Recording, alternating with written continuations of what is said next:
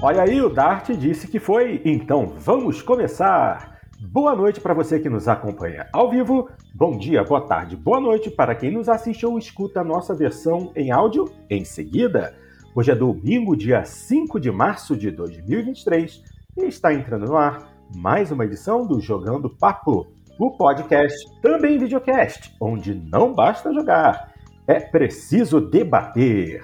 Começa neste momento a edição 247 e, como sempre, eu, Fábio Porto, e meus queridos amigos Cadelinha e Dart Range nos reunimos para discutir a respeito dos mais importantes e relevantes assuntos sobre o universo do entretenimento digital na última semana.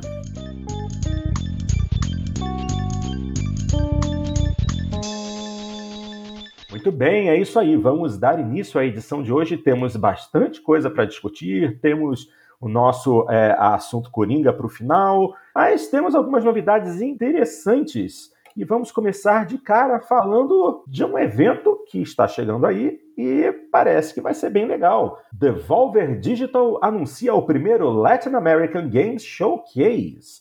66 jogos representando 14 países da América Latina. Olha que legal. Essa é uma matéria da IGN, vou dar uma lidinha e em seguida a gente discute. Com o intuito de aumentar a visibilidade dos videogames que estão sendo desenvolvidos na região da América Latina, o Latin American Games Showcase já tem data e horário marcados para acontecer. Em uma publicação no Instagram, a Devolver Digital convida os jogadores para participar do evento no dia 11 de março, a partir das 17 horas, horário de Brasília. O showcase contará com 66 jogos para representar 14 países da América Latina. Inclusive, um game desta lista é o brasileiro Uniduni, do estúdio Clops, uma equipe de desenvolvimento de jogos indie.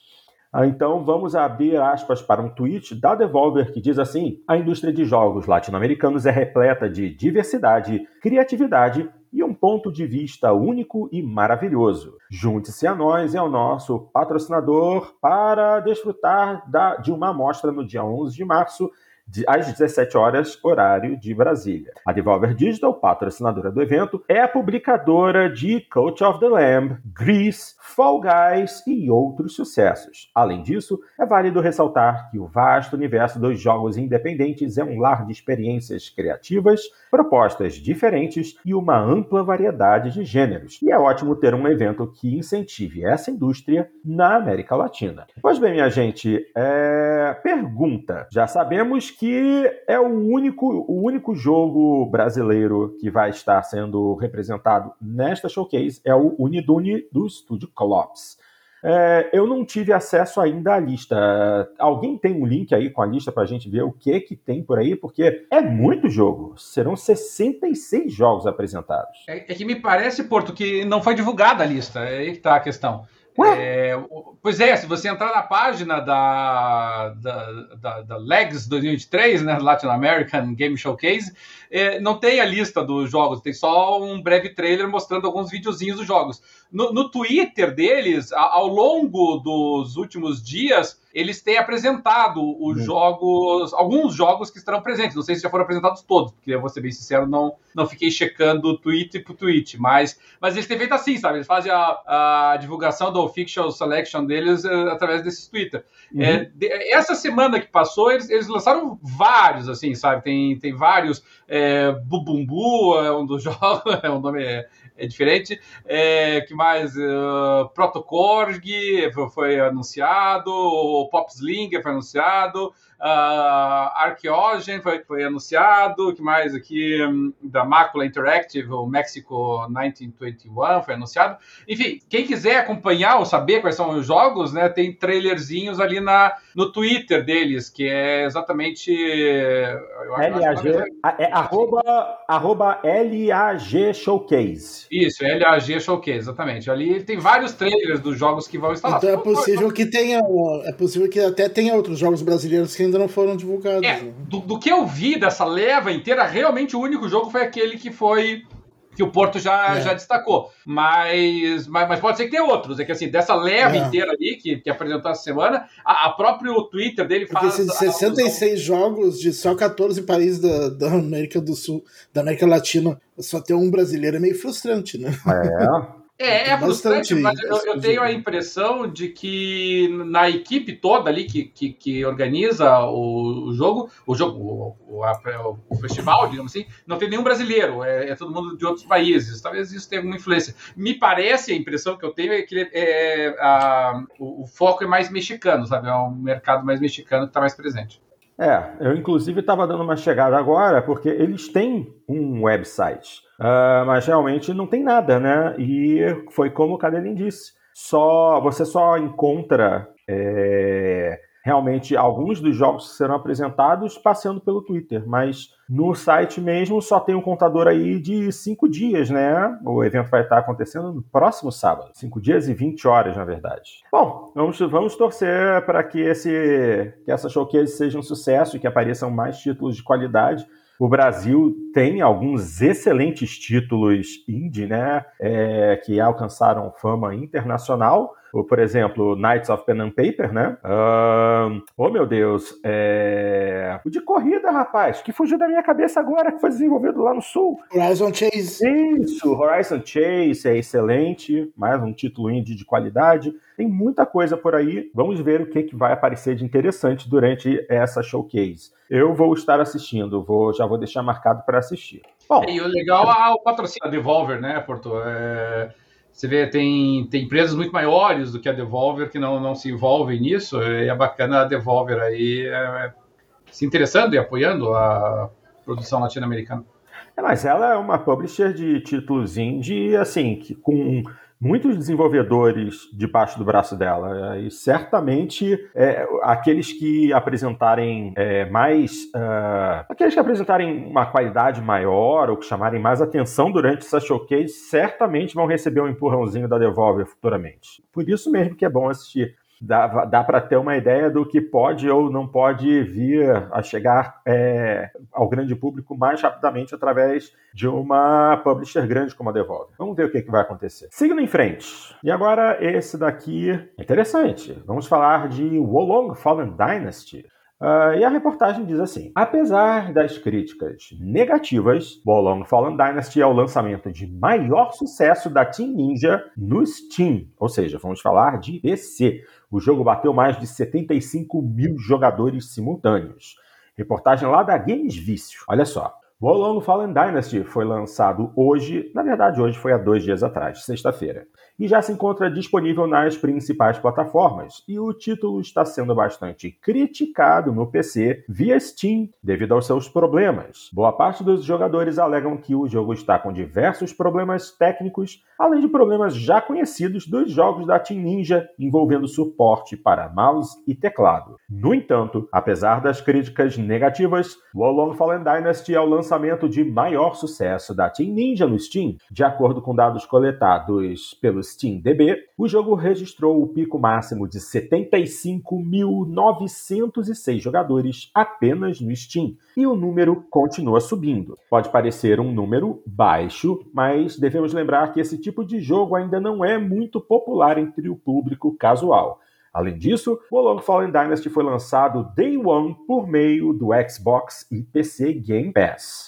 Como forma de comparação, outro jogo desenvolvido pela empresa foi Nioh 2, que bateu o pico máximo de 41.325 jogadores simultâneos no Steam há dois anos. Bom, o Long Fallen Dynasty já está disponível para PC, PlayStation 4, PlayStation 5, Xbox One e Xbox Series S e X, e também chegou Day One no Xbox e no PC Game Pass. Bom, é interessante apontar aqui que esse jogo é, está disponível basicamente gratuitamente para quem é assinante do Xbox Game Pass e do PC Game Pass. Então não parece ser um número ruim para um jogo que está à venda por preço cheio na Steam. Agora, o Cadelinho, pouco antes da gente começar a gravar, fez algum comentário a respeito de uh, problemas de Wolong, é, resultados um pouco mais negativos nos, nas suas avaliações. O que, que você conseguiu apurar, Cadelinho? Ah, Porto, no... de forma geral, a recepção do Wolong foi boa. Quando a, a reportagem fala das críticas negativas, ele estava falando precisamente da versão para PC, porque uhum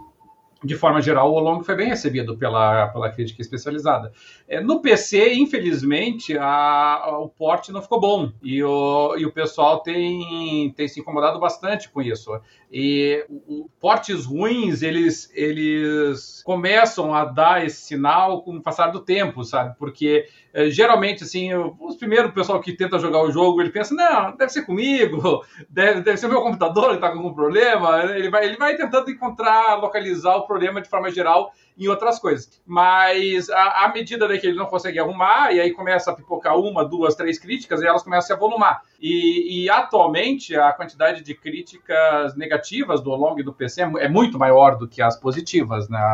As críticas positivas hoje representam menos de 40% das críticas é, que, que, que, já apareceram para o jogo, né? E em virtude disso, o jogo tem apresentado uma flutuação muito grande de jogadores. Como você falou, ele chegou a ter um pico ali de, de 70, 70 e poucos mil jogadores, mas é, ela tem flutuado bastante, sabe? A, a média, geralmente, aí dele tá, tá girando agora aí na casa de 10, 12, 15 mil jogadores, mais ou menos e, e, muitas críticas negativas, precisamente por causa do porte. O pessoal reclamando bastante de. Não é nem queda de frame rate, são coisas importantes mesmo. É, crashes, né? O jogo simplesmente caindo, dizendo que é injogável se você não tiver um gamepad, o que para os jogadores de PC é uma ofensa quase mortal. Ah. É, uma das críticas mais recentes, né? O cara pegou e falou: Ah, eu achei que.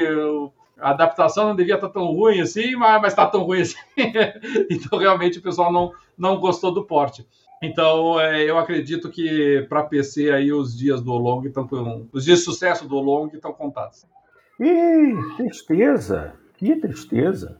Assim, é engraçado, porque eu assisti hoje cedo, inclusive, eu acompanho um youtuber é, que é muito respeitado nos Estados Unidos, que é o Yongye, e ele falou muito bem a respeito do jogo. Eu não sei exatamente qual foi a plataforma que é, ele utilizou para jogar. Ele geralmente joga mais em PC e ele falou muito bem a respeito do jogo. Para quem gosta de Sekiro, para quem curtiu jogar Sekiro, o Olong está bem na mesma linha em questão de jogabilidade e tal, e ele, apro ele aprovou muito o título. Talvez ele tenha realmente jogado dessa vez num console alguma coisa assim, porque ele não fez nenhuma grande crítica com relação à, à jogabilidade, não criticou parte de hardware, não houve nada disso. Então, ele deve ter jogado mesmo num console. O Saikon disse que no Series X está manteigado, rodando lisinho. Ah, imagino. Ele jogou no modo desempenho e ele tem que testar na 4090 para ver se está ruim. Na 4090 dele para ver se está ruim.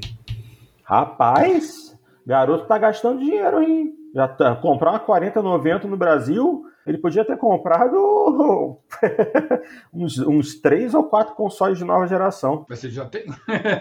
Mas é, aqui ele já tem. Então, realmente, o menino tá. O menino tá. Os americanos, ele tá flexing, tá flexing. Bom, Vamos Mas esse ah. jogo não é para mim. Ele é para quem não, gosta de. Com certeza. Para quem gosta de se torturar é. jogando. Inclusive, é, quem é. jogou o jogo disse que é, que é curioso, porque é o, o primeiro chefe que você enfrenta é um dos mais difíceis do jogo. Depois Sim, disso, eu, dá uma, uma aliviada. É, eu vi o pessoal reclamando que o primeiro chefe é praticamente o mais difícil do jogo. Olha que interessante. Você já começa com o sofrimento logo de cara e depois fica mais tranquilinho, você sofre menos. É, eu... é que a, a, ponderação que um dos jogadores fez aqui, ele. E eu achei muito pertinente, pelo que eu vi do jogo, é que basicamente toda a mecânica do jogo está na base de você. Você, pra gente, só faz dano significativo quando você faz um, um parry num tipo de ataque muito forte, que é o ataque vermelho que ele chama. E, e, é, e, você tem que acertar o time, porque se você erra o time, o ataque vermelho destrói. Então é, é muito de timing, sabe? E, e, eu concordo aí com a crítica, no sentido de que é, isso é um pouco. É, vou dizer cansativo, não, é o meu perfil de jogo, né? Tem gente que gosta desse negócio de fazer os timing do parry certinho, assim. Eu, eu confesso que não é exatamente a minha praia, mas, mas ao que tudo indica, o Long tem bastante disso. É, muito bom, muito bom.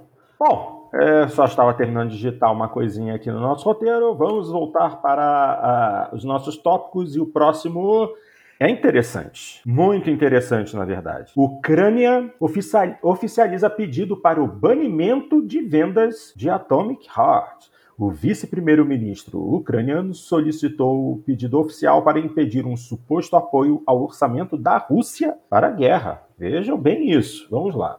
O vice-primeiro-ministro da Ucrânia, Mikhailo Fedorov, submeteu um pedido oficial para Sony, Microsoft e Valve banirem as vendas de Atomic Heart em suas respectivas plataformas. O objetivo seria, entre aspas, acabar com a propaganda russa digital que usa a indústria dos games. Fecha aspas. Fedorov anunciou a medida através de sua conta no Twitter, onde também mostrou a carta endereçada a Jim Ryan, diretor executivo da Sony Interactive Entertainment, Kenichiro Yoshida, presidente da Sony Group Corporation, Brad Smith, presidente da Microsoft, e Gabe Newell, diretor executivo da Valve. Então tem aqui na, no site que eu estou lendo essa reportagem, que é o meu PlayStation, é, link, link para o Twitter com as fotos de todas as declarações enviadas por Mikhailo Fedorov. E a carta diz assim: O Ministério da Transformação Digital da Ucrânia aprecia os esforços das companhias privadas que aplicam pressão econômica na Rússia ao suspender as atividades operacionais e comerciais por lá. Ah, após o início da guerra entre países, o PlayStation parou de comercializar jogos e consoles em território russo. O vice-primeiro-ministro continua ao expressar sua preocupação com o lançamento de Atomic Heart, título desenvolvido pela Mundfish, um estúdio russo. Como a Mundfish tem escritórios e direção na Rússia, então existe um risco potencial de que dinheiro arrecadado das vendas do jogo sejam transferidos para financiamento da guerra contra a Ucrânia. Fecha aspas. Fedorov também afirma que o título viola a legislação ucraniana, pois promove o regime comunista e os símbolos soviéticos. Levando isso em consideração, a carta pede para as companhias banirem as vendas do jogo, porque o político não acredita que as empresas gostariam de ter plataformas apoiadoras do comunismo, mesmo em suas possíveis execuções futuras. Em fevereiro, o vice-ministro de Assuntos Digitais da Ucrânia, Alexander Borniakov, disse que solicitaria a proibição de vendas de Atomic Heart em seu país. Na época, ele argumentou que a transferência da Moonfish de Moscou para o Chipre apenas encobriria um projeto financiado pela Rússia. É complicado isso aí, hein? Bom, se a gente levar em consideração realmente os esforços que diversos países têm feito para abafar a Rússia e diminuir a entrada de dinheiro que seria utilizado para a manutenção da guerra, esse é um pedido interessante. Até porque, inicialmente, a desenvolvedora, né, a Mundfish, é russa, mas aí agora teve essa mudança da Rússia para Chipre, e aí é, gera-se essa situação em que, afinal de contas, esse dinheiro está sendo ou não levado para a Rússia e sendo utilizado para a manutenção da guerra. Como fica isso? O que, que você tem a dizer, Carolina? Porto, sem sem querer entrar em discussões políticas e ideológicas, muito menos de política internacional, mas, mas só para contextualizar, uhum. pessoalmente, eu, eu não tenho dúvida nenhuma de que a Ucrânia é a vítima nessa guerra. Eu, eu condeno veementemente a, a invasão que foi promovida pela Rússia para atender, a meu ver, aspirações megalomaníacas do, do proto-ditador, né, porque o Putin é, virtualmente é um proto-ditador atualmente na Rússia.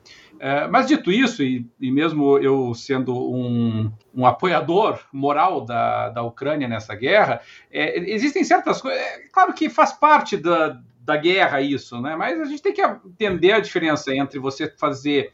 É, promover atividades, boicotes e bloqueios, enfim, e, e, tentativas de sanções econômicas que visam a, a sufocar a máquina de guerra da Rússia, o que obviamente é perfeitamente válido numa guerra, é, de outras iniciativas que, sinceramente, soam como uh, revanchismo contra o povo russo, que, que são coisas diferentes, né? Uma coisa é o povo russo, outra coisa é o governo russo, são, são coisas distintas, né? Então a gente tenta combater é, o, o, invasor, o que é o governo russo, e, tenta, e tentar, na medida possível, é, promover um menor sacrifício aos russos em si, a, aos cidadãos russos que estejam é, envolvidos nisso. Então tem certas iniciativas, por exemplo, ah, vamos, vamos proibir jogadores russos de jogarem em torneios de tênis ou de participarem das Olimpíadas. Ah, acho que a gente daí tá, tá confundindo muito as esferas tá, do que está em jogo. E aqui, vamos ser sinceros, o jogo está sendo vendido e talvez, quem sabe, os tributos que incidam sobre o jogo aí vai ajudar. Qual é, entendeu? Chega um momento que você tem que colocar as coisas em perspectiva e começar a focar naquilo que interessa. Então aqui, obviamente, já virou pura, a meu ver, é, é pura propaganda de guerra, que existe dos dois lados, é, é, claro, né? E nesse caso, guerra cultural promovida pela Ucrânia. Eu, eu aqui acho um enorme exagero. É óbvio que a mudança da Rússia para o Chipre, da sede da empresa, foi visando, evidentemente, driblar eventuais boicotes e sanções econômicas, e... mas, mas não dá. né? Eu acho que o maior motivo foi foi conseguir desenvolver o game sem as sanções econômicas, né? É, deve estar tá afetando, né? Sem dúvida, sem dúvida. Mas chega uma hora assim, tipo, ah, vamos parar de comprar literatura russa, ninguém mais lê Dostoiévski, ninguém lê mais Tolstói, ninguém lê mais, é, ninguém mais ouve músicas, né, do, é, de, de, compositores russos, ninguém mais toma é, vodka russa. Ah, qual é, meu amigo? Vamos, vamos, tentar estabelecer algumas, algumas parametrizações nisso, né, para não virar puro revanchismo nesse cenário. E aqui realmente é uma delas. Eu concordo com o pessoal aqui que disse que, na verdade, essa é a típica coisa que só atrai mais atenção para o jogo, realmente, entendeu? Porque nenhuma das empresas vai banir o, jogo por conta disso, entendeu? Porque aí começaria uma, uma caça às bruxas enorme. E o jogo, que já vem fazendo um sucesso moderado, vamos chamar assim, é apenas lucra com isso, né? Porque é mais polêmica em cima e, e, e propaganda gratuita é o que todo jogo quer. Então achei que aqui, entre outras coisas aí que a Ucrânia tem promovido nessa, nessa guerra cultural aí por conta da, da invasão, eu acho que realmente tem uma dose de exagero, sabe? E, e dito isto, eu, eu, não acho, sinceramente, que o Atomic Heart promova o comunismo. Ele é uma distopia, na verdade. Então é, é como você pegar e dizer que, sei lá, Bioshock promove uh, o anarcocapitalismo, o libertarianismo. É uma visão crítica da, de um cenário como esse. É a mesma coisa aqui. Eu acho realmente que a Ucrânia, nesse caso aí, está tá forçando um pouco a barra. Ok, era isso que eu esperava. E, e, so, e sobre o jogo, uh, ele tá no Game Pass, né? Ele saiu Day One no Game Pass. E eu baixei ele, mas ainda não joguei. Mas eu vi o pessoal reclamando que, que a cada dois, três dias tem 50 GB de, de atualização. Nossa! Tem que baixar o jogo todo de novo. Que para, que parece que de, um dos problemas que deu é que faltava parte do jogo, assim. Faltava é, problemas parte? técnicos, assim. Faltava é, parte? Na parte do, é, uma parte do jogo tinha sumido, não tinha. Daí tiveram que soltar atualização. Pra... É, e, e, às vezes, né, as empresas elas têm dificuldade, por vezes, de fazer uma atualização de apenas uma parcela do jogo sem que isso afete uh, todo o restante dele. Então, por vezes, o cara faz lá uma alteração de 5, 6 mega, mas daí ela fica instável com essa 18, então ele prefere que você baixe o jogo inteiro de novo com a atualização para poder jogar. É muito normal isso, né? A gente vê um que fazia muito isso, inclusive, era o, o No Man's Sky. No Man's oh. Sky, assim, semana sim, semana não, era, era 15 GB você baixando de coisa ali, assim, sabe? E, obviamente, não tinha 15 GB acrescentado ao jogo, mas era uma alteraçãozinha ali de 100, 200 mega, você tinha que baixar toda uma sessão inteira do jogo para conseguir atualizar. É. É a vida, é a vida de quem participa do programa Insider no Xbox. Pelo menos duas, três vezes por semana tem alguma atualização de pelo menos 400 é, GB para baixar. 400. É, é, um, é, um bom exemplo, é um bom exemplo. Não, desculpa, 400 mega, mega, tô falando besteira. É, toda semana tem uma atualização que varia. É. Não, mas peraí, é, não, mas peraí, peraí, que a coisa, é, a coisa piora. É, duas a três vezes por semana, uma atualização que fica na faixa entre 400 e 600 mega. Teve uma de 700 mega para baixar. Só que. Mas se tu pula... é, é isso aí. Se você pular uma delas, se por acaso você viajar ou não ligar o console por dois dias e você perder uma e eles botarem uma outra por cima, aí você tem que baixar 4,7 GB. É, e pode ter certeza que a maior parte dessas atualizações de 400 MB, 600 MB, provavelmente são atualizações de 3, 4 MB só, mas ele tá mandando você baixar tudo de novo por causa é disso. É bem possível, bem possível. Vocês lembram das atualizações na época do 360? Ah... Que eram bem pequenininhas, assim. Pô, era uma barrinha que ia rapidinho. Era outra história, era outra história, era completamente diferente. Mas assim, gente, pelo menos eu não sei se na época. Não, na época do 360 não existia programa Insider. Programa Insider, se existisse, seria muito, muito mais tranquilo. Lá no final da vida teve, pra, mas pra Dash, né? Ah, sim, sim, sim, só pra Dash. No final da vida do 360 teve. É, tá certo. Mas o no, no 360 tinha essas atualizações bem pequenininhas assim. Eu acho até que foi o primeiro console, pelo menos que eu tive, que tu podia atualizar o jogo, né? Assim, que, que era automático, que era rápido de atualizar. É, é, era bem mais rápido. Agora no. Bom, é, ele funciona mais ou menos da mesma forma no, no Xbox One e no, nos Xbox Series, né? Se você botar um jogo e houver uma atualização, ele informa e não deixa você rodar o jogo até que a atualização tenha sido feita. É, eu, eu, particularmente, sempre que eu ligo o meu Xbox, eu vou primeiramente lá na aba Meus Jogos e Apps e vou direto verificar se tem alguma atualização. Depois que eu vejo que está tudo atualizado, é que eu começo a jogar. É, eu, eu deixo no, naquele modo que, que ele, que ele né? teoricamente atualiza, atualiza enquanto ele está em stand-by. Só que às vezes nem, não funciona 100% das vezes. Às vezes eu boto um jogo e tem que atualizar na hora. É, eu não. Eu, como eu sempre desligo o meu console, é, ele tá num filtro de linha, eu desligo o filtro e tiro ele da tomada, essa função nunca funcionaria para mim, então eu nem ativei. Prefiro fazer a, ver a atualização acontecendo na minha frente. Vamos em frente, senhores, é, porque não vamos nos alongar, porque depois de 10 da noite tem muitas séries aí pra galera assistir, então. é, é. A próxima notícia é curtinha, mas é aquele momento. Ah, é verdade? Não sabia, não. Sarcasmo. Co-diretor de The Last of Us diz: Jogos lineares são mais fáceis de criar. É mesmo? Nossa, eu não sabia. E outros desenvolvedores também concordaram com Bruce Straley. Oh, que legal! Nossa, agora imitei até o canal do Otário. Outra notícia que também foi publicada lá no meu PlayStation. Escutem essa. Qual será o nível de dificuldade para criar um jogo com um universo gigantesco em comparação a uma aventura mais direta? Recentemente, Bruce Straley, co-diretor do The Last of Us de 2013, deu sua opinião sobre o assunto ao dizer que jogos lineares são mais fáceis de criar. Straley trouxe a pauta à tona em publicação no Twitter, onde outros profissionais da área vieram debater. Alex Hutchinson, desenvolvedor que participou da produção de grandes jogos como Far Cry 4 e Assassin's Creed 3, afirmou que jogos lineares também são menos interessantes. Ah, então temos aqui uh, dois tweets do Bruce Straley. O primeiro diz assim: jogos lineares são mais fáceis de fazer. Pronto, falei. E depois tem um tweet em que ele diz: vocês são loucos. Nunca pensei que fosse um tema tão polêmico. Nem disse que um estilo de design era melhor que o outro. Mas como vocês são bobos. Hum. O co-diretor de The Last of Us original também já trabalhou em outras grandes franquias da Naughty Dog, como Uncharted e Jack and Dexter. Então, tem propriedade de sobra para levantar uma discussão sobre o tema. Ah, sério? Ah, gente, pelo amor de Deus, né? Convenhamos. Fala, The Last of Us, ele, ele Capitão é, é, Capitão Óbvio.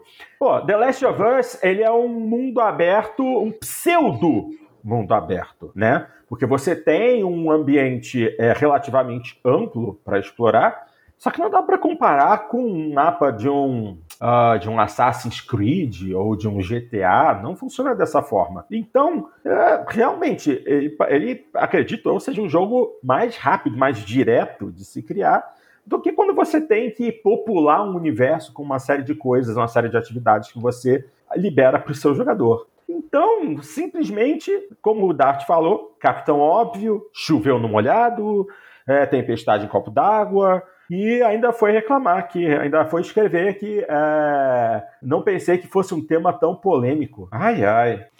A polêmica é ele ter falado óbvio, né?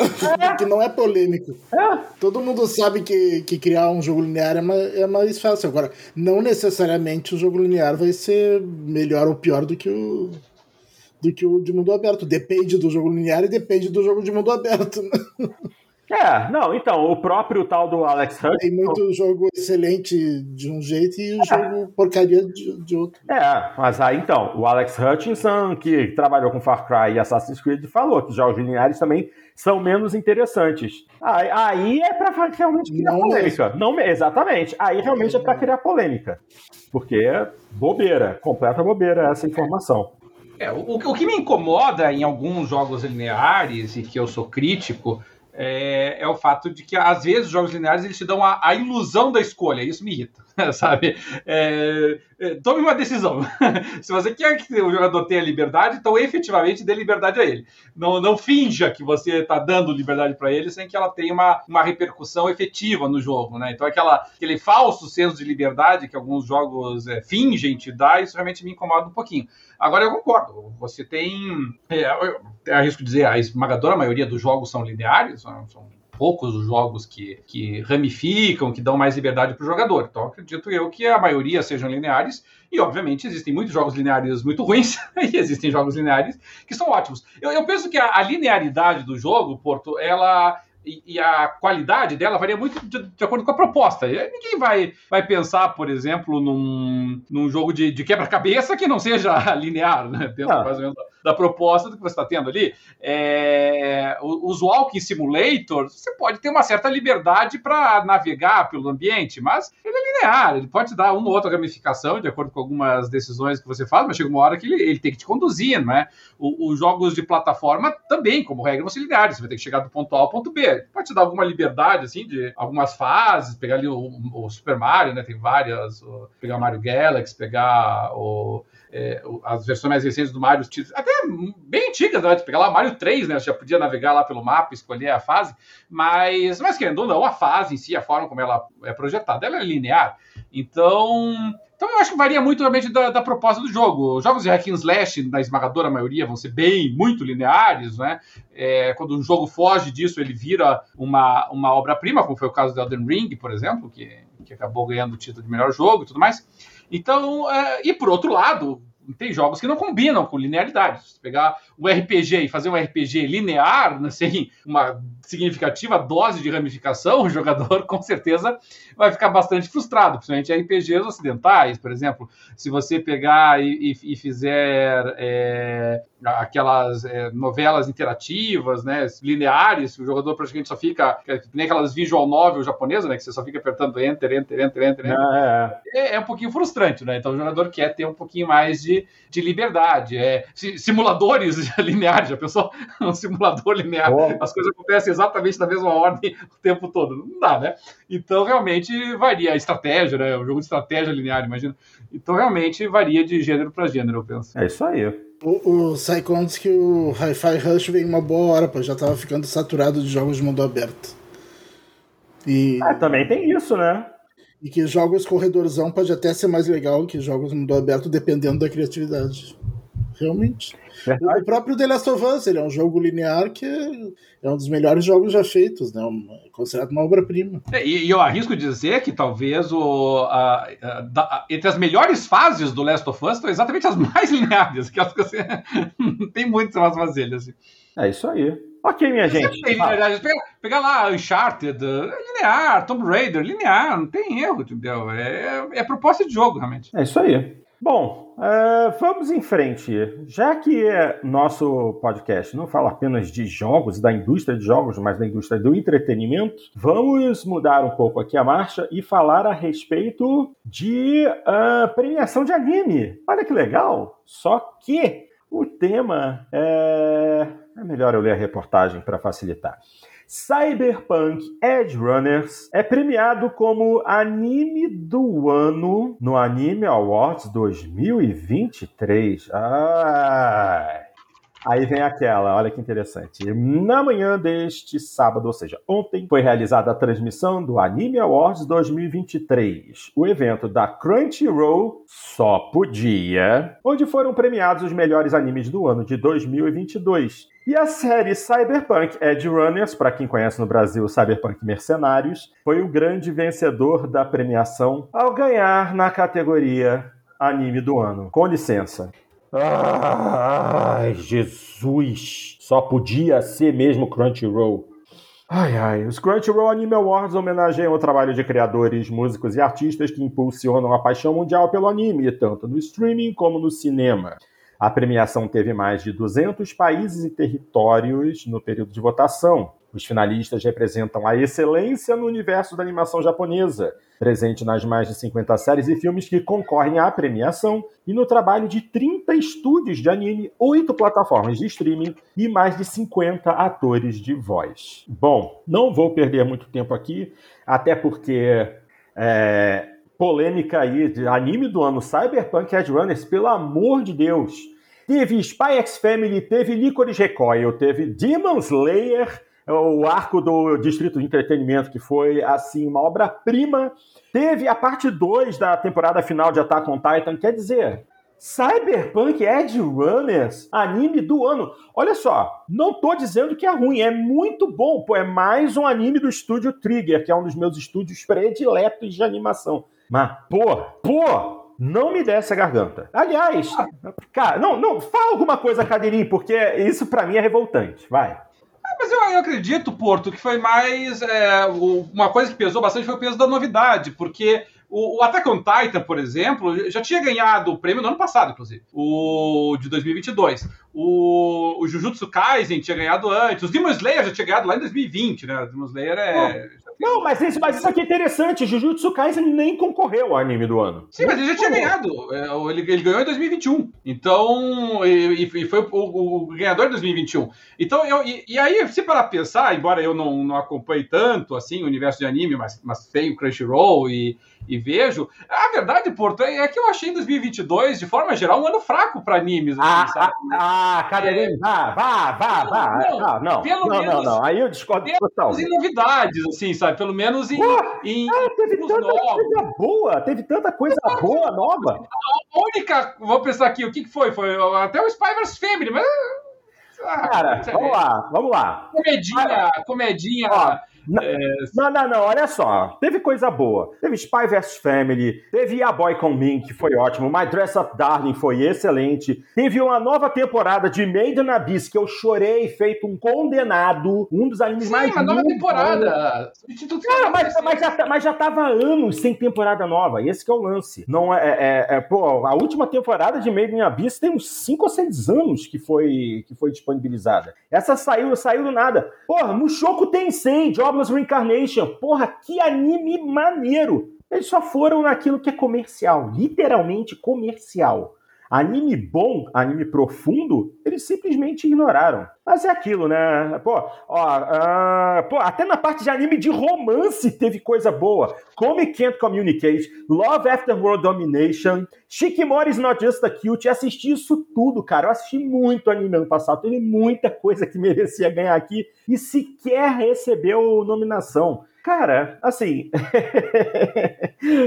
É, ver essa premiação, cara, ver esses resultados de premiação, honestamente, para mim, são uma baita de uma piada. Quando tiver uma premiação, por exemplo, da Anime News Network, aí eu vou olhar com seriedade, porque isso aqui, é, o... para mim, é motivo de riso. Sério. O que chamou a atenção, bom, primeiro que é importante destacar, né, o Spy vs. Family ganhou a melhor dublagem em português, né, com a Nina Carvalho. Sim, sim, é, sim, foi excelente. É, o que me chamou a atenção, pô, e, e aqui sim, realmente, é, eu acho que, que surpreende, hum. é o fato de que, assim, de todas as categorias categorias do, do da premiação, hum. o, com exceção da dublagem em inglês, que o Cyberpunk também ganhou, ele não ganhou nenhuma outra.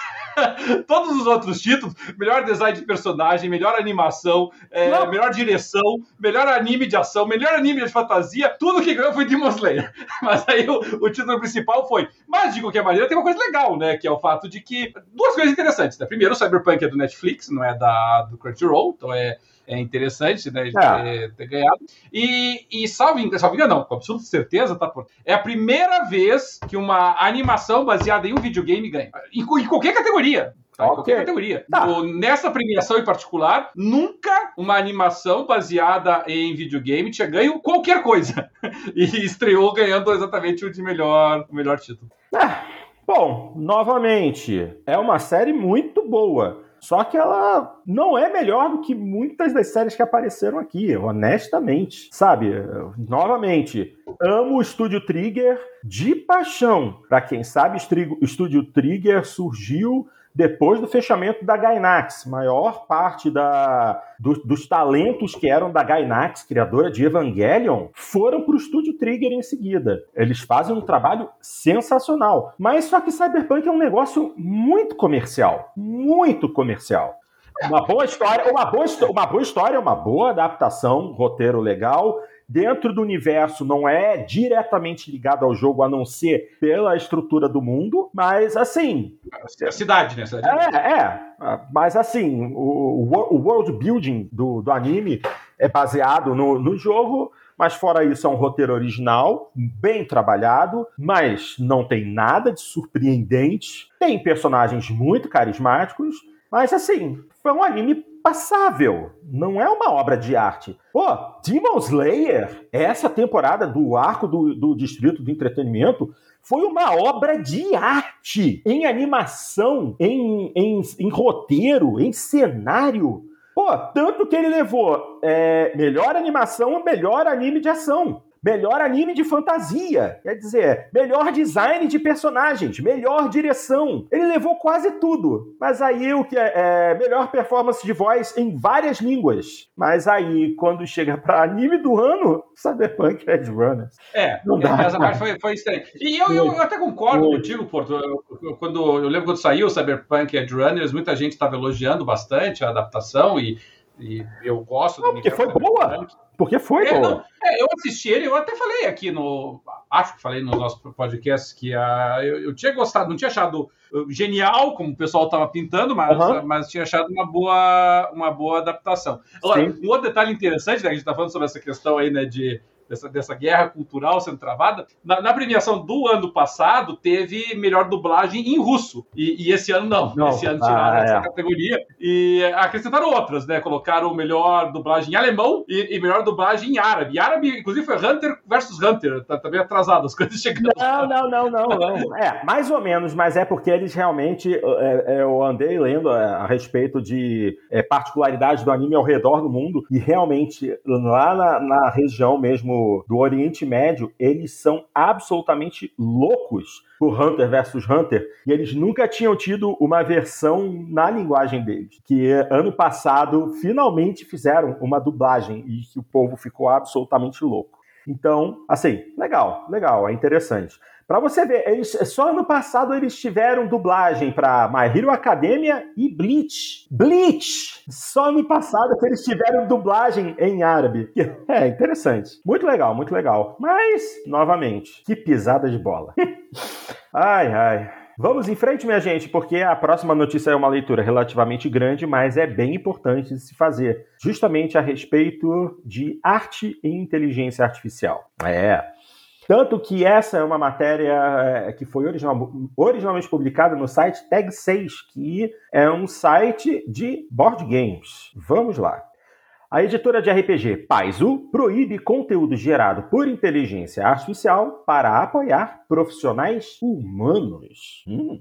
A Paizo, editora de populares RPGs de mesa como Pathfinder e Starfinder, deixou sua posição clara. Arte e texto gerados por IA não são bem-vindos em seus jogos, sejam oficiais ou feitos por fãs. Em uma postagem no Twitter, a Paiso disse que atualizaria seus contratos nos próximos dias para determinar que qualquer trabalho enviado deve ser criado por um humano. Essa proibição de conteúdo gerado por IA também se estende aos mercados de, de conteúdo da comunidade Pathfinder Infinite e Starfinder Infinite, que permitem que os criadores vendam conteúdo de terceiros com base nas IPs da Paizo. Então, uh, abre parênteses aqui para a empresa que disse em comunicado. Desde que lançamos a empresa em 2002, a Paizo construiu sua reputação com a ajuda de inúmeros artistas e escritores tradicionais, que são tão essenciais para o sucesso de nossos jogos quanto nossos editores internos, diretores de arte, designers e desenvolvedores. As questões éticas e legais que cercam a arte da inteligência artificial e a escrita de programas imediatos e a séria ameaça que representam para os meios de subsistência dos parceiros que nos ajudam a chegar onde chegamos hoje como empresa exigem que assumamos uma posição firme contra o uso dessa tecnologia nos produtos Paizo. Fecha aspas.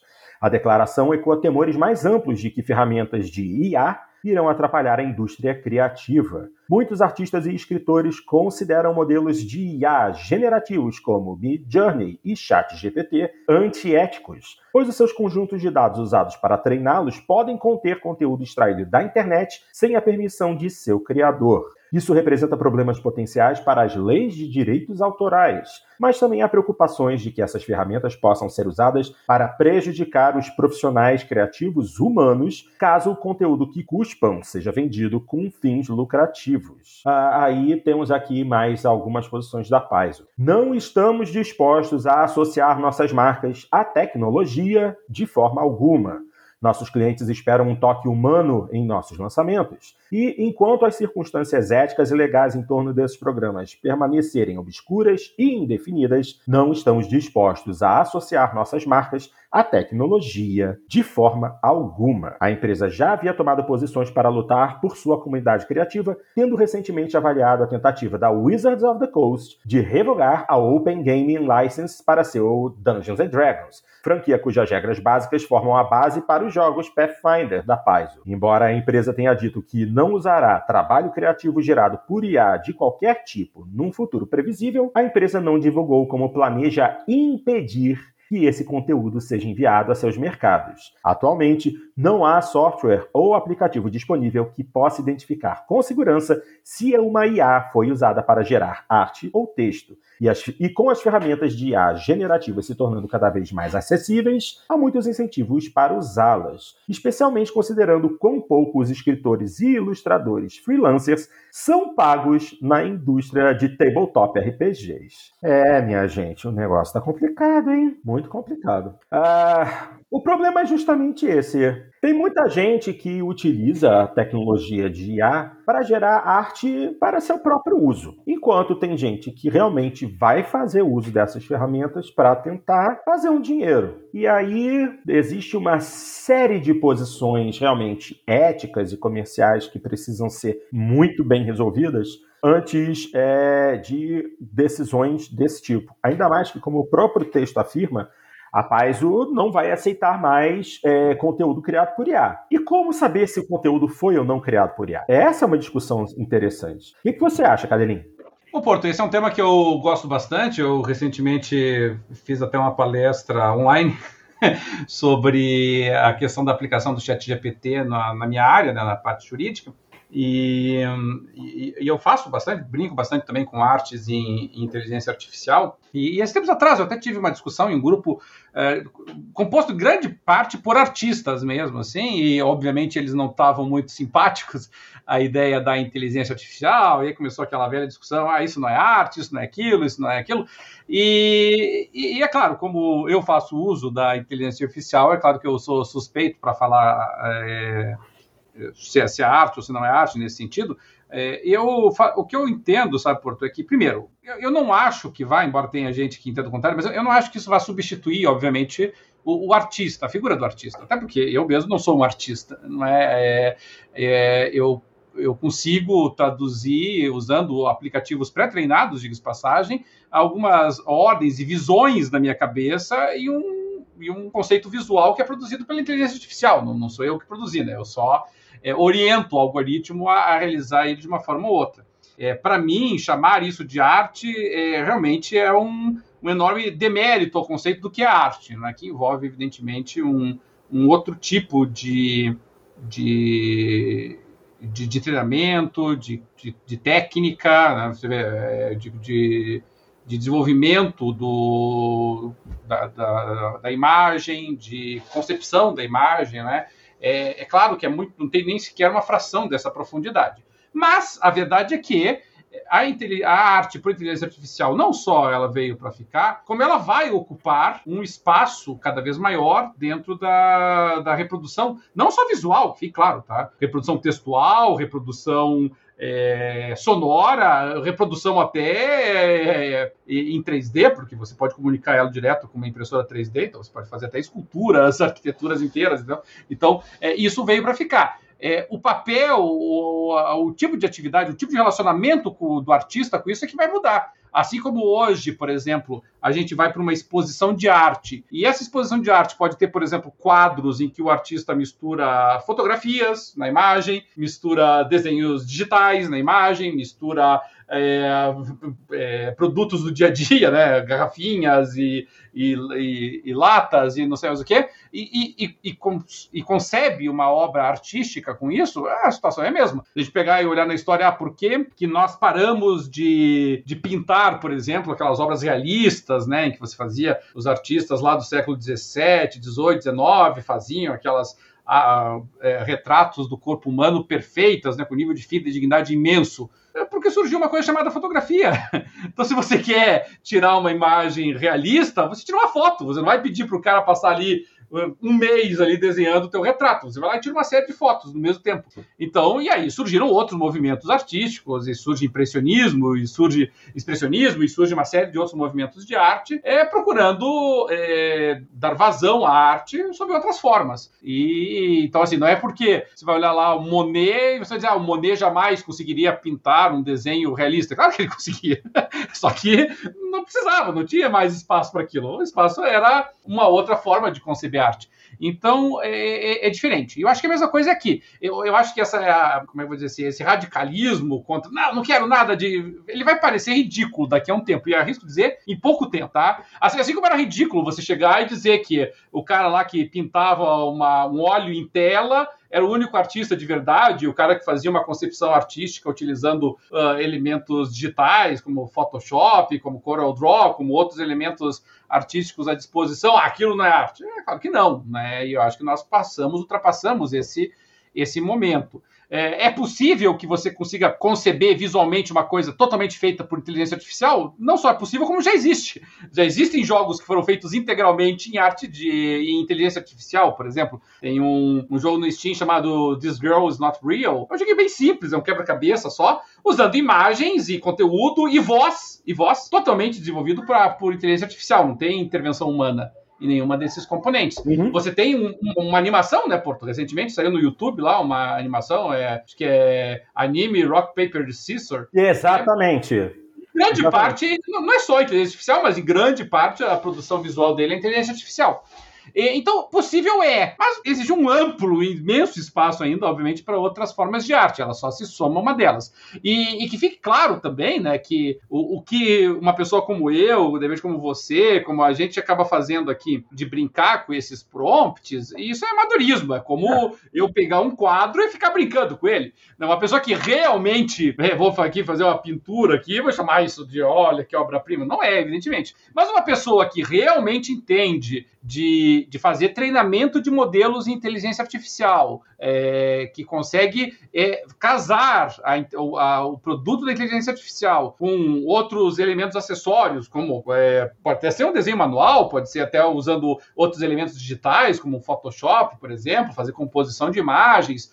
É, isso não é qualquer um que faz, não é qualquer um, tá? Isso requer uma série de habilidades e técnicas que vão desenvolver uma arte, sem dúvida nenhuma. Então não é porque você tem um componente de inteligência artificial na jogada que isso vai eliminar a qualidade artística do que você está desenvolvendo, mas que ele vai forçar um repensar, que de repente artistas que antigamente iriam fazer pinturas rupestres na parede vão agora pensar em, em linguagens de programação e vão ter que entender como é, trabalhar com prompts, como fazer treinamento de machine learning e tal, ok, mas isso faz parte da evolução da arte, né?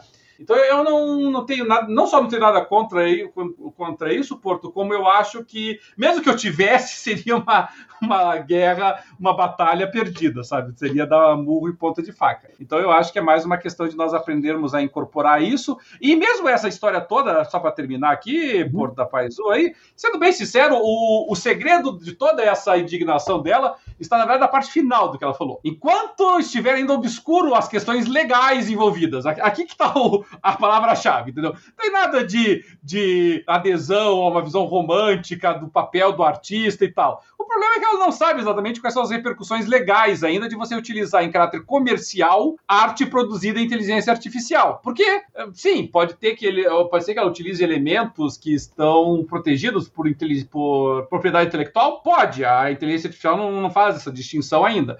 É, identificar isso é possível? Hoje, virtualmente impossível, mas nada impede que no futuro encontrem-se, né, se desenvolvam ferramentas que consigam isso, né?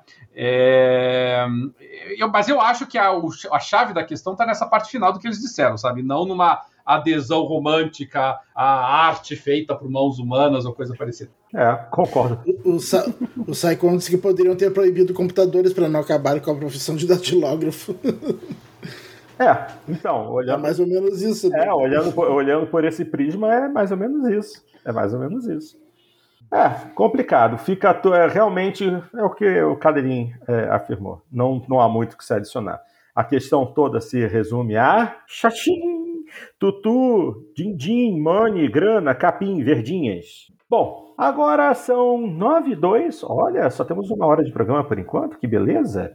E já chegamos no nosso assunto Coringa. O assunto interessante para a gente discutir no final do programa, a partir de uma reportagem que foi publicada ontem pelo site Game Range, uma lista assim que de jogos que eu não vou jogar, porque são os jogos que me causam é, marca de freada na cueca. Serão. Mas, mas alguns títulos que nós abordamos, algumas franquias, Sim, né? Algumas franquias que já foram. Exato. No programa passado, inclusive. É. Então, a lista é os sete novos jogos mais sombrios de 2023. 2023 promete ser repleto de títulos misteriosos e sombrios. E os títulos a seguir são aqueles que os fãs de terror devem ficar de olho. Ó, oh, Dart, a lista é para você. Vamos lá. Amantes de terror poderão se perder em novos e aterrorizantes mundos em 2023. Os jogadores finalmente terão a chance de conhecer alguns de seus personagens favoritos e revisitar os mundos dos melhores jogos de terror enquanto lutam contra assassinos em série, entidades malignas e, às vezes, até mesmo suas próprias mentes distorcidas.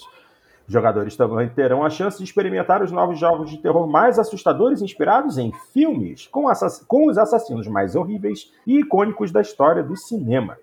Graças a esses novos jogos sombrios, os fãs de terror podem explorar novas histórias alucinantes sobre fantasmas e monstros, bem como os cantos mais sombrios da mente humana. Infelizmente, os jogadores terão que esperar um pouco mais até que possam jogar alguns desses títulos. Mas, graças ao feedback de playtesters, trailers cinematográficos e algumas informações detalhadas dos desenvolvedores, os jogadores podem ter uma clara ideia sobre o que esperar. Então, vamos ver essa listinha de sete jogos e em sétimo lugar foi um título que falamos semana passada, que é justamente Sons of the Forest. Sons of the Forest é uma escolha fantástica para os jogadores de terror que procuram novos jogos ambientados na floresta e querem embarcar em uma aventura mortal. Graças a este jogo de survival horror de acesso antecipado, os jogadores poderão explorar uma ilha remota e aterrorizante enquanto procuram um bilionário desaparecido. Esse novo jogo multiplayer de terror de sobrevivência promete ser um dos jogos mais sangrentos e sombrios de 2023. Jogadores também poderão enfrentar os inimigos aterrorizantes com seus amigos enquanto tentam explorar seu mundo aberto arrepiante e violento enquanto criam, constroem e tentam sobreviver aos ataques dos terríveis canibais. Posso fazer um comentário a respeito desse jogo? Eu ontem. Já eu... falou dele? não, eu quero. Não, um comentário meu. Eu ontem eu assino um canal de um criador de conteúdo chamado Dedu, que a especialidade dele, na verdade, é fazer vídeos tocando música em redes sociais, que ele é um guitarrista de mão cheia. Mas ele também faz, ele faz streaming na Twitch e depois bota os, os melhores momentos no YouTube. E assim, ele e mais dois colegas foram jogar Sons of the Forest. Primeira coisa que eles fizeram, botar o mod de cabeção. Aí, aí, assim, o, o terror do jogo acabou, entendeu? O terror do jogo acabou. Primeiro porque ele e os colegas são um grupo de alucinados que só fazem besteira. E os personagens todos com cabeção andando pela ilha, andando pela, pela floresta. Quer dizer, o terror do jogo para mim acabou ali. Eu assisti o streaming todo, não me assustei, não tomei susto, porque eles só faziam besteira, um gritavam um com o outro, com aqueles personagens tudo com cabeção gigante andando pela floresta. Acabou a, a, o, o, terror do jogo. Pra que, que eles botam um mod desse no jogo assim? Nem devia, pô. Estragaram o jogo pra mim. Eu já Eu lembro que no. Ah. Lembra que no acho que foi no Gears 2 que de vez em quando tinha alguns eventos assim, datas especiais, e alguns dos eventos eles botavam os personagens com cabeção. Cara, mas isso tem hum. tempo. Mas é verdade, bem lembrado. É. Bem lembrado. É. Quer dizer. O, o, o Cycle tá perguntando, Porto, se você fizesse um jogo de corrida de terror, se você jogaria. É que eu, eu não consigo imaginar. Essa questão. É um jogo de corrida de terror. É. Ué, pode ser aquela. Aquela cena inicial do Premonição 2. que, é na, que, é na, estrada, né? É, é a, a, assim eu ia. Ah, assim eu jogaria mais. Qual é aquele, aquele o topa do, fechado. Do lá, um dos primeiros filmes do, do Spielberg lá, como é que é? Encurralado, é. não é? é Encurralado. É. Encurralado. É, nesse, é, nesse nível. Que o caminhão fica perseguindo o cara. É, talvez alguma coisa desse naipe, assim. assim, o problema é que assim, se você tiver, sei lá, andando num, num poste 911 e o caminhão indo encostar em você, realmente você tem que se preocupar. É, assim seria legal. Você sendo perseguido o tempo todo por algum veículo que, que vai te matar. É, assim seria ah, legal. Fazer, jogo fazer só a... com Fiat Maré Turbo 2.0. Mas o simulador de manutenção do Fiat Maré poderia ser uma Ah, isso sim. É, esse, esse seria um jogo de terror bacana.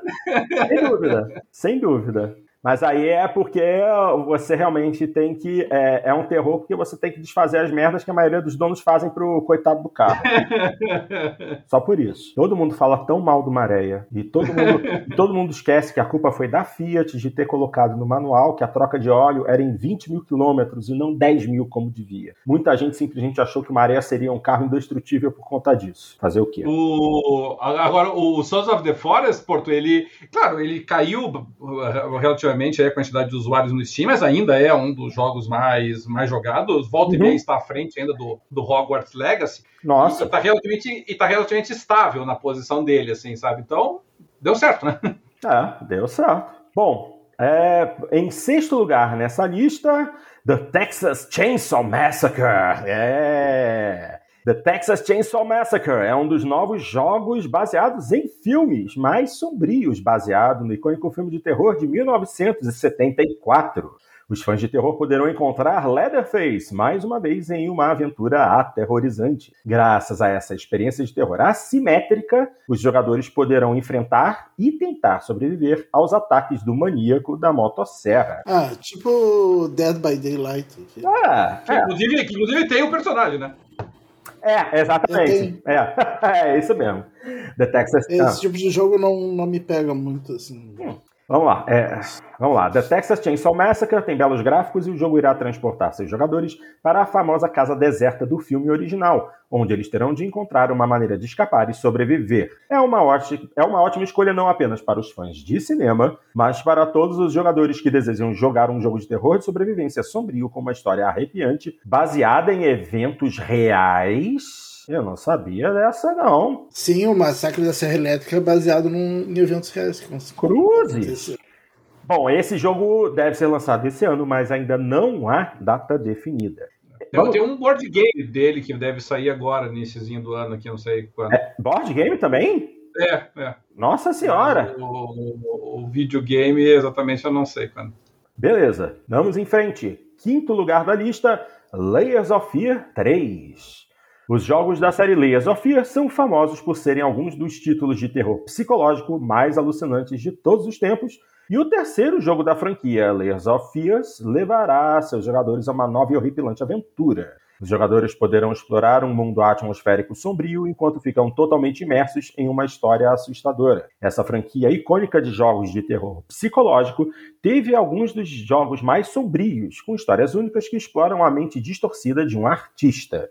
É uma ótima, uma ótima escolha para jogadores de todos os níveis que, pre, que desejam experimentar uma experiência de terror psicológica forra, focada na narrativa, com um design deslumbrante e histórias complexas que se desenrolam por muitas gerações. Ok. É, aqui eu não sei se o que eles estão chamando aí, Porto, de, de Layers of Fear 3 é aquele Layers of Fears. Então, Layers of Fears, com S no final, é isso mesmo. É, é porque a Blueber já falou que não é para considerar o Layers of Fears um, um, Layers of Fear 3. É Eles disseram que é outra coisa. Então, é, okay, né? então aqui, o repórter que criou a matéria, esse, eu não sei se é um homem ou se é uma mulher, pelo nome, Via Earhart, é, talvez não tenha prestado muita atenção a essa informação. É mas, é, mas, na verdade é porque, sinceramente, isso foi conversa fiada da Blueberry. Até porque, inicialmente, eles tinham anunciado como Layers of Fears, botando o S no final, Aí já mudou. Se você for procurar, por exemplo, no Steam, é, o Layers of Fear agora já caiu o S, voltou a ser Layers of Fear, é, com uma proposta é, que tudo bem, não é exatamente igual ao do primeiro Layers of Fear, mas uhum. parecida. então, não sei, não sei. Pra mim ficou muita conversa pra boi dormir essa história. Ou seja, a Blueber não sabe o que quer. É, estão criando um factoide para, é. enfim, dar cobertura para o jogo. Né? É, é, é, exatamente isso. Bom, em quarto lugar, e esse aqui está anunciado para esse ano sem data de lançamento correta. Aliás, Layers of está com previsão para junho deste ano. Junho. Junho, né? ok. Então, em quarto lugar, sem data exata, mas programado para esse ano, Alan Wake 2. Hum. Alan Wake 2 promete ser um dos novos jogos de terror fotorrealistas mais sombrios, que transportará seus jogadores para um mundo atmosférico mais aterrorizante, no qual eles poderão explorar ainda mais The Dark Place. Os fãs de jogos de terror há muito esperavam pela sequência de Alan Wake para se juntar ao seu autor fictício favorito em uma nova aventura. Graças a Alan Wake 2, os jogadores poderão entrar em uma nova experiência de terror de sobrevivência, enquanto desfrutam de uma história de mistério sombria com elementos de terror psicológico. Os jogadores poderão explorar uma nova e aterrorizante história que certamente lhes dará alguns pesadelos. É, esse daqui tem muita gente que já espera há muito tempo. Acho é, que eu, era o que eu ia falar. Eu só, eu só, não acho ele muito, eu só não acho ele muito aterrorizante, só isso. É, eu ia, eu ia falar logo, eu já ia é, falar assim, é... né, Dart? é, não é tão aterrorizante, não. Ele tem uns sustinhos assim, mas nada demais. E, e assim, o Alan Wake 2, obviamente, eu, eu não sei como é que vai ser. O Alan Wake 1, chamado de sobrevivência, não, né? Não era terror de sobrevivência aquilo. Terror psicológico, vai lá, mas de sobrevivência, não. É isso aí. Bom, terceiro lugar, com data de lançamento para esse ano, mas sem mês específico, Silent Hill 2. O remake de Silent Hill 2 é um dos jogos de terror mais esperados de 2023, com um mundo atmosférico sombrio e um assassino aterrorizante. Os jogadores podem revisitar uma das casas mal assombradas mais assustadoras dos jogos, enquanto assumem o papel da viúva enlutada James. Mais uma vez, viúva enlutada James. Essa tradução não ficou boa. Não, foi. não é, não é viúva, é do viúvo enlutado. Uh, os jogadores poderão experimentar essa arrepiante aventura de terror psicológico de uma maneira totalmente nova, com visuais e sons ainda mais impressionantes, que tornarão sua experiência muito mais envolvente. Durante sua jornada, os jogadores não apenas terão que lutar contra monstros como o Pyramid Head, mas também descobrir um mistério sombrio e comovente como nenhum outro. Bom, remake, né, de Silent Hill 2. Esse também eu acho que muita gente aguarda ansiosamente. É, algum de vocês dois vai, vai tá interessado nesse remake? Assim, as, as, primeiras imagens que saíram do, do remake, eu confesso que não, não me animaram tanto, sabe, Porto? Eu tava esperando um pouquinho mais do que eu vi. Eu achei. Ele tá com um fio, um feeling, assim, meio geração passada. É, mas, assim, é Silent Hill, né? Então. eu vou dar pelo menos uma chancezinha para ele. Só que tem que lembrar que Silent Hill, é, ele, salvo engano, posso estar equivocado aqui, mas salvo engano, ele é exclusivo temporário do PlayStation no lançamento. Certo. Uh, por que pareça, eu nunca joguei nenhum Silent Hill. Ah, você, Dart. Não cheguei a jogar. Nossa. Uh, ele era. De qual console foi o primeiro? Foi, foi Play 1, Play 2? Acho que foi Play 1. Vamos. É, o Play 1 eu não tive. Ah. Primeiro Silent Hill, é, eu acho que foi o primeiro PlayStation. Eu tinha o Nintendo 64 na época do Play 1. Ok, plataforma de origem, PlayStation 1, exatamente. Nossa, é. esse é velho. Qual é o ano, Jesus? É, lançado para PlayStation em 1999. Ano em que é, o, eu, eu, agora, agora que o Dart falou, eu até acho que o Silent Hill 1 eu não joguei mesmo, eu joguei só o Silent Hill 2. É, o 2 eu não me lembro pra qual saiu, mas também não joguei. Não, o 2 eu joguei no PC. Porque o, o Silent Hill 2, se ele saiu pro Play 2, provavelmente foi, foi na época que eu ainda não tinha o Play 2, porque eu peguei, peguei o Play 2 bem tarde, foi em 2004 que eu peguei. É, ele saiu o Play 2, saiu, saiu pro Xbox também, né? Eu acho que foi o primeiro Silent Hill que saiu pro Xbox. É. Então não cheguei a jogar. Caramba. Então, e, e curiosamente. Agora não sei por que não fizeram o remake do 1 antes de fazer do 2, né? E, e, e, salvo engano, posso estar equivocado, eu acho que o Silent Hill 3 não saiu pro Xbox e o Silent Hill 4 saiu. Uma coisa esquisita. Nossa, gente, temos que dar uma olhada com, com cuidado nessa, nessa linha de tempo dessa franquia. E eu não entendi por que, que remake do 2 e não do 1. É, porque de repente já tem remake do 1, não tem? De repente já tem um, um remake do, do Silent Hill 1. Não, que eu saiba. Não, vamos lá. Não, a gente tá sem Silent Hill faz uns 10 anos já que não sai nada de novo do Silent Hill. Ah, a gente teve aquele, aquele Silent Hills e o PT que foram, foram cancelados, é. né? É. é, gente, olha só, realmente não há um remake oficial, mas teve um fã que fez um remake é, com visuais reimaginados na Unreal Engine 5. Nossa, e isso é uma notícia de junho de 2022. Um fã fez um remake de Silent Hill ano passado rodando em Unreal Engine 5. E realmente, não existe um remake de Silent Hill 1 oficial. É, não dá pra entender por que pularam, né? Mas, mas como eu nunca joguei nenhum, acho que eu vou jogar esse. É. Tá certo. Que coisa. É, pode ser que o pode ser que o, a ausência do remake do Silent Hill tenha alguma coisa a ver com o, com o criador dele, né? Porque o, o criador não. dele foi, foi outro cara, né? E, e ele não trabalha, acho que mais para para mesma empresa. Deve ter dado algum rolo desse jeito, sim.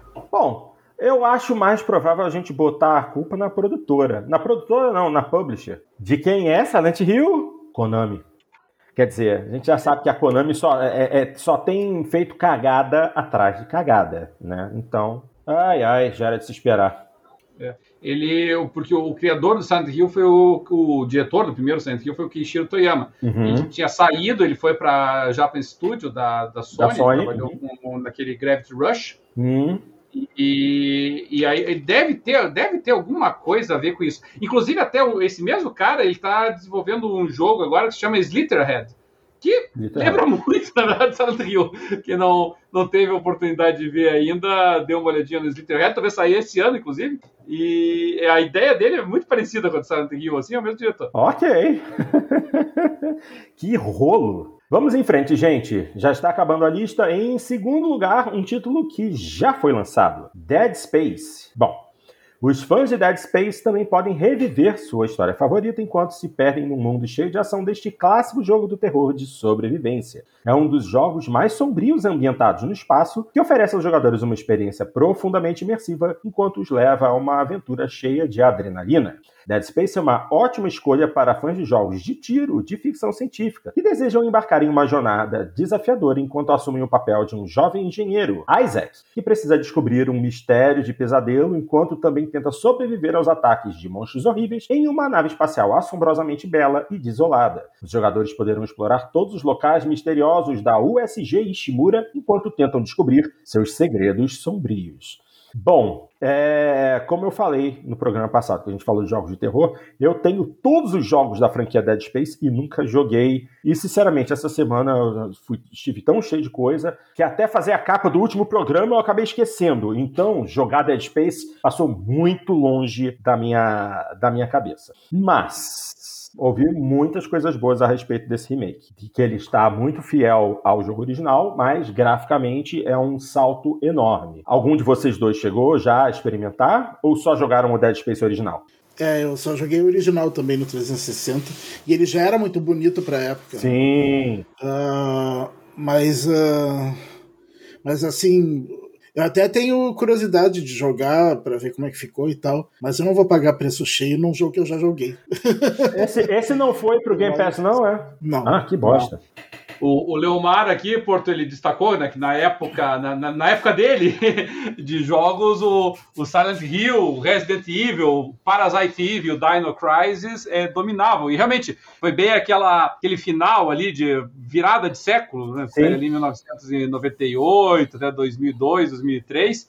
E, e, realmente, né, era o, o, primeiro Parasite Evil e o Dino Crisis realmente eram, eram jogaços. É, o, o Dino Crisis 2 até ainda foi decente. Desde aquele Dino Crisis 3 foi um lixo completo e esqueceram da série. E, e aconteceu a mesma coisa com o Parasite Eve.